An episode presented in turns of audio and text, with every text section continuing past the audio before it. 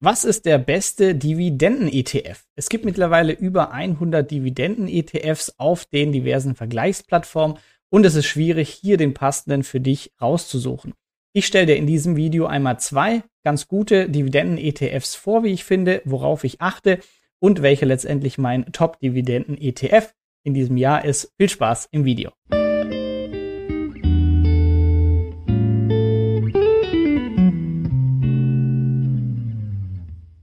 Warum die Dividendenstrategie durchaus Sinn machen kann, ähm, aus meiner Perspektive zum einen emotional, psychologisch. Es ist schön zu sehen, dass hier regelmäßig Einnahmen kommen und aber auch zum anderen in den Phasen, wo der Markt sich seitwärts bewegt, 1965 bis 82 oder 2002 bis 2007, wo nicht viel geht. Wenn wir hier aber laufende Dividendenerträge haben, können wir zu diesen Kursen dann rebalancen und diese Aktien aufstocken, die wir möchten. Ich mache das Ganze ja ebenfalls und habe die Challenge gestartet, 0 auf 100.000 im Dividendendepot. Und da baue ich mir das so zusammen, dass monatlich Dividenden ausgezahlt werden und Qualität der Unternehmen für mich passt. Falls du das Ganze auch noch mitverfolgen möchtest, schau dir das Video gerne an. Ist unten verlinkt. Wir stehen aktuell bei 6000 Euro von den angestrebten 100.000 Euro. Das sind die aktuell sechs Aktien im Portfolio und ich erwarte eine Dividende von 260 Euro in dem Jahr und wir bekommen bereits eine Dividende in 10 von 12 Monaten. Wie gesagt, auch nochmal einfach zum Anschauen die Strategie, auf was ich achte. Aber es gibt ein paar Gründe, warum man das nicht mit einzelnen Dividendenaktien aufbaut, sondern das Ganze viel bequemer mit einem Dividenden-ETF machen kann. Es spricht für beides etwas. Ich wollte gern ganz frei sein in der Strategie. Das heißt, ich möchte selber auswählen, welche Unternehmen möchte ich und welche nicht. Aber ich habe dadurch natürlich ein paar Vorteile, wie keine laufenden Kosten, aber mehr Aufwand. Falls du jetzt suchst eine bequeme Variante, Dividenden ETF, möchte ich dir jetzt einmal zeigen, äh, worauf es hier ankommt. Falls du eben nicht Lust hast, hier wie ich in der Serie die einzelnen Aktien mir rauszusuchen, zu analysieren, sondern du sagst, hey, ich schnapp mir ein ETF und gut ist. Zwei Empfehlungen an dieser Stelle, und zwar eine gute Übersicht gibt es bei Just ETF auf der Webseite unten verlinkt, als auch bei Extra ETF. Und den Vergleich bei Extra ETF, den nutzen wir jetzt auch im Video. Fangen wir an mit dem ersten Dividenden ETF. Und zwar von FunEgg Morningstar Developed Markets Dividend Leaders ETF. Wie ihr an der ISIN schon erkennen könnt, ist der Sitz hier in den Niederlanden, dass der Chartverlauf und 65 Prozent die letzten fünf Jahre auf jeden Fall ganz nett. Der Dip hier übrigens Corona. Schauen wir den ETF genauer an. Er ist physisch replizierend, das heißt, der ETF kauft alle Aktien, die in dem Index, den er abbildet, drin sind, physisch als richtige 1 zu 1 Aktien. Er ist ausschüttend und zwar viermal im Jahr werden hier Dividenden ausgeschüttet. Die Total Expense Ratio, das heißt die Kosten pro Jahr sind 0,38 Prozent. Da seht ihr schon, das ist etwas teurer als zum Beispiel ein ganz klassischer MSCI World, der bei 0,2 irgendwas liegt. Fondsgröße 560 Millionen ist jetzt vielleicht, klingt es viel, ist aber im Vergleich zu anderen ETFs eher kleiner. Komme ich gleich bei den Nachteilen noch drauf. Die Währung vom ETF ist in Euro. Ja, vielleicht hast du sowieso dein Gehalt in Euro und möchtest jetzt in andere Währungen diversifizieren, dann wäre das mit dem nicht gegeben. Der ist auf jeden Fall in Euro aufgelegt. Und die Anzahl an Aktien in diesem ETF beträgt 100 Stück. Wie gesagt, wir sind in den Niederlanden, äh, was gleich bei den Nachteilen noch ein, zwei Punkte zum Vorschein bringt. Die Ausschüttungsrendite hier mal aus dem Jahr 2023, das letzte abgeschlossene Jahr 4,93 Prozent und Performance die letzten fünf Jahre 65 Prozent und damit 10 Prozent pro Jahr. Wie ist der ganze ETF aufgeteilt? Wir schauen uns hier mal die Top 10 Holdings an, also größte Aktienposition mit 5% Gewichtung Verizon, Kommunikation aus den USA, danach Pfizer, die ich auch als Einzelaktie in meinem Dividendendepot habe, HSBC Holdings, also Bank, Bristol Myers, eine Deutsche hat es geschafft, Mercedes-Benz, Rio Tinto. Und ihr seht auch schon relativ hohe Gewichtungen, also 3, 4, 5 Prozent, weil wir eben insgesamt nur 100 Aktien im ETF hier haben. Die Länderverteilung, wir haben Platzhirsch 22 Prozent USA. Auch hier ähm, ein geringer Anteil, wenn man es vergleicht zum Beispiel mit dem MSCI World, wo die USA-Gewichtung bei um die 70 Prozent liegt.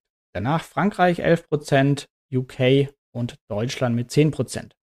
Wichtig auch, wir haben hier keine Schwellenländer drin, sondern der ETF bildet den Index ab, der die überdurchschnittlichen Dividendenzahler aus den entwickelten Ländern abbildet, also keine Emerging Markets. Die Branchen, hier eine starke Übergewichtung mit 40% Finanzsektor, also hauptsächlich Banken, danach Grundmaterialien, Gesundheitswesen. Kommen wir jetzt zu den Vor- und Nachteilen meiner Ansicht nach, aber schreib mir gerne, falls du weitere Punkte hast. Vorteile, erstmal 65% Rendite letzten fünf Jahre, natürlich nett.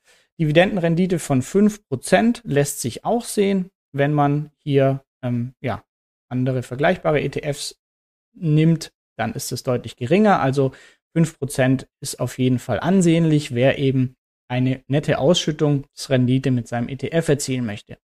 Die jährliche Gebühr mit 0,38% schon mehr als ein klassischer MSCI World, aber jetzt auch noch in Ordnung, wenn man es vergleicht mit den klassischen Bankprodukten 1,5% pro Jahr.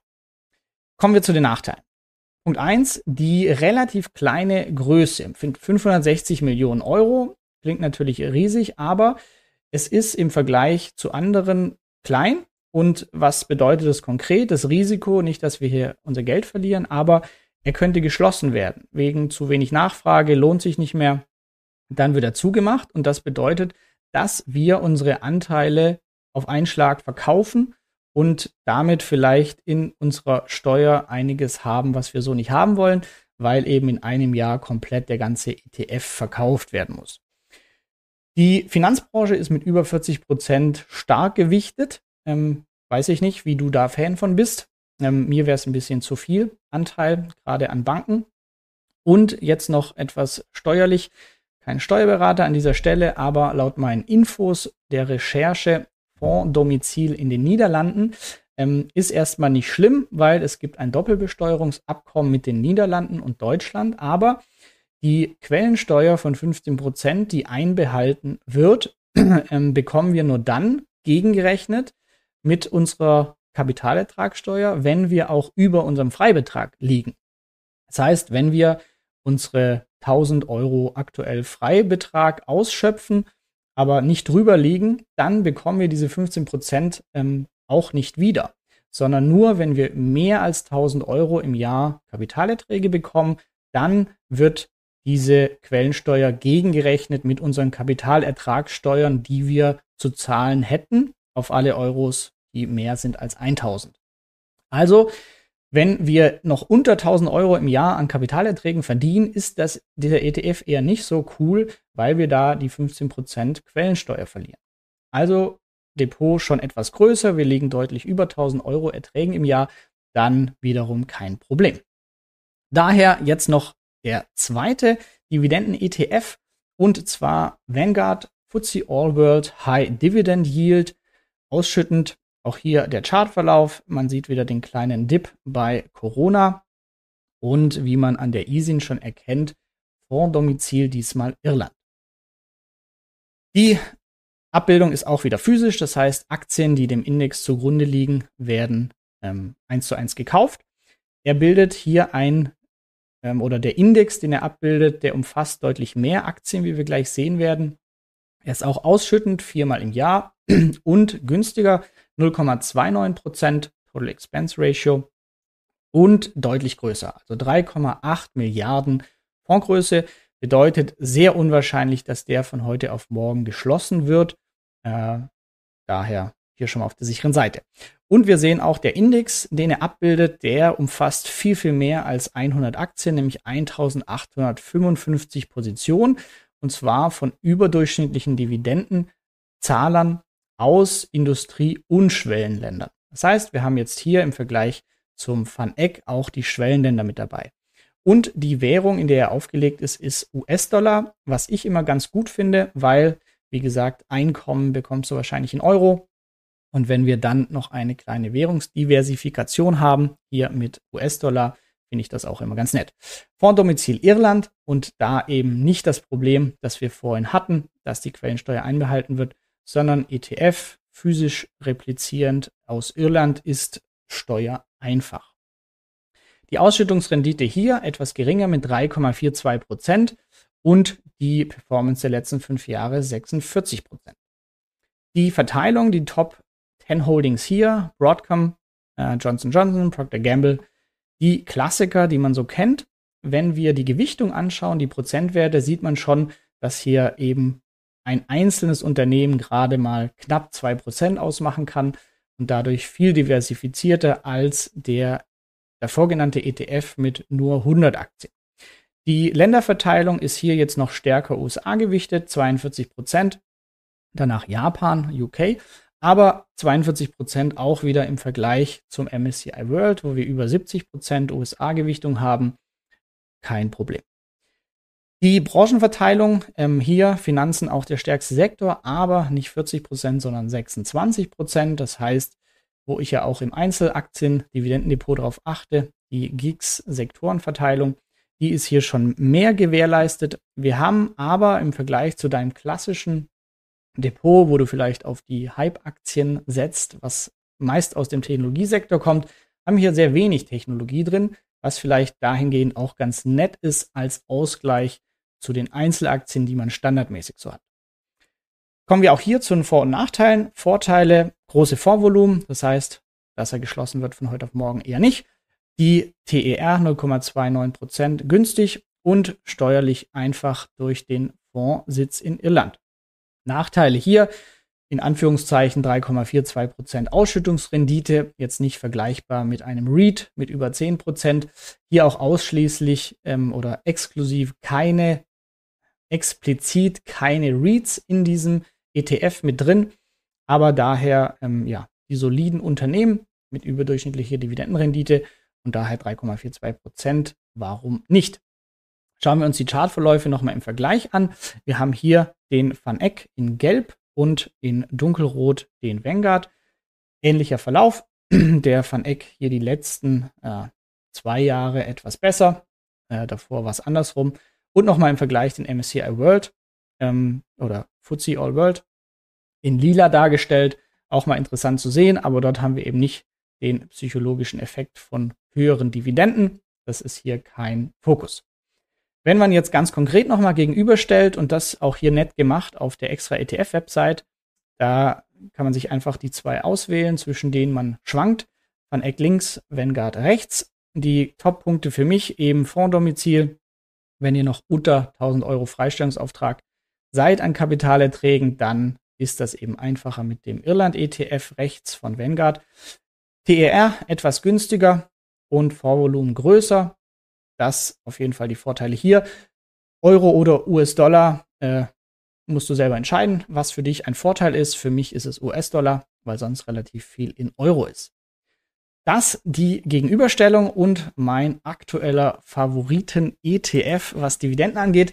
Ja, schreib mir doch gerne mal deine Dividenden-ETFs, die du so auf dem Schirm hast. Einer hat noch geschrieben, ein ETF, der das Ganze mit Call-Optionen macht, auch interessant. Und ich freue mich natürlich auch wieder auf Dividenden-Tipps für die Käufe nächsten Monat an Einzelaktien. Gerne Kommentar da lassen. Danke, dass du bei dieser Podcast-Folge dabei warst. Du konntest was mitnehmen? Leite ihn gerne an deine Freunde weiter, die mit dir Vermögen aufbauen wollen. Geteilte Freude ist doppelte Freude. Alle wichtigen Links der Folge findest du in den Show Notes. Wenn du den Geldschnurrbart Podcast aktiv mitgestalten möchtest, verlinke @geldschnurrbart auf Instagram und stell uns deine Frage. Vielleicht ist sie dann schon bald Thema in einer neuen Folge. Ansonsten hilft uns jede Bewertung auf iTunes oder Spotify. Vielen Dank dafür. Auf das unser Vermögen und unsere Zufriedenheit weiter wachsen. Bis zum nächsten Mal, dein Geldschnurrbart-Team.